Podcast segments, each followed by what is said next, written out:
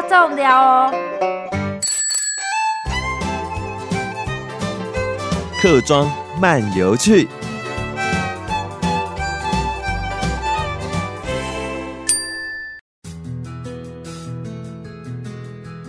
我们有时候讲到北埔的农产，很多人一想就是茶。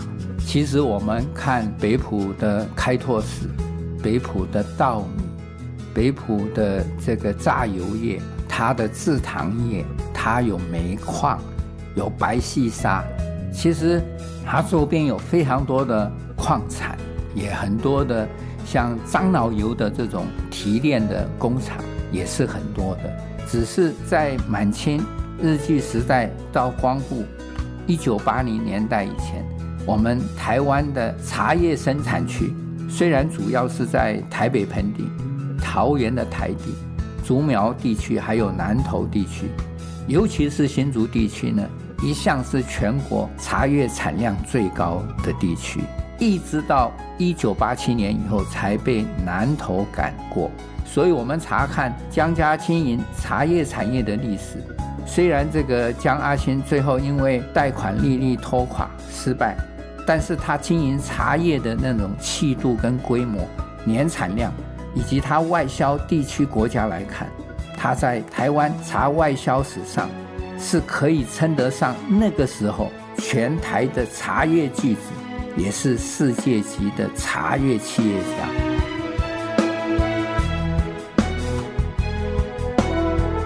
当然，江阿新有日本三井的协助，所以呢，那时他设立了我们北埔最大的制糖厂，就是永光茶叶厂。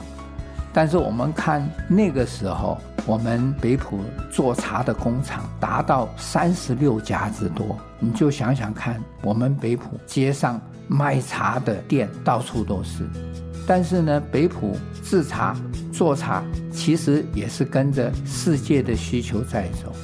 当世界需要更多的红茶，他们就做红茶；需要绿茶，他们就做绿茶。但是随着印度、锡兰的红茶进入了市场竞争，我们的茶叶就开始在民国七十年以后就开始衰弱。所以当时在北埔。这个制茶产业里面呢，它有一个谚语叫“茶金、茶土、茶狗屎”。为什么会这样讲呢？茶它是金，它也是土，怎么会变成狗屎呢？是因为它也表达了一个茶叶发展过程的起起落落。当茶叶好的时候，它就是金啊；当茶叶不怎么样，它就跟泥土一样。当没有市场的时候，就没人再做了，跟狗屎一般呐。所以你看，我们在呃北埔，你会发现到很多以前的老茶厂，也把它改成了餐厅。像老头柏也是茶叶废弃的茶厂，我们把它改成了餐厅。我们也见证这个时代的改变啊，从极盛的时代，然后因为市场的竞争变成衰退，很多的茶厂。变成了废墟，但是近几年来，因为在推动品质高的东方美人茶、碰风茶。为什么我们讲碰风茶呢？以前红茶能够卖到一种很高的价钱，人家说你这是什么茶啊？能够怎么可以卖到这么高啊？简直是很胖风啊！我们讲实在的，我们客家话胖凤胖凤，哪里会这么贵？而膨风茶。就是这个茶叶呢，在被这小绿蝉咬了以后，这些茶叶在树上发酵，用这些茶叶做的茶，做的红茶，它特别的甜美，带有蜂蜜的甜味，又有果香的味道。它那个做起来泡起来，用看都觉得那种那琥珀色。看起来就是非常的美丽啊，喝起来非常的醇香，所以在市场上它的价钱非常的高，所以这种膨风茶在北普、峨眉啊这两个区块都非常有名。但是呢，近年来我们都发现到很多人到了峨眉去买茶，反而感觉上北埔就有一点不像以前那么样的出色。我所谓的出色是他在行销的方面，反而峨眉在行销上做的比北普还强。而实际上，我们看他的历史，北普，你看早年做茶那个的时期，讲到茶，没有人不知道北普的制茶。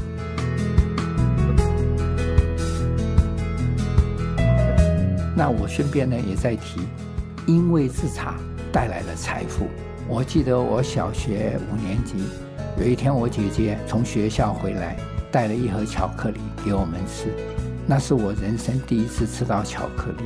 后来我姐姐告诉我，这是北浦江家他的同学带来给他吃的。你就可以想象那个时代北浦做茶跟很多外国厂商呢合作，你看人家送礼就是送巧克力。那时候我的印象，我们哪里看过巧克力？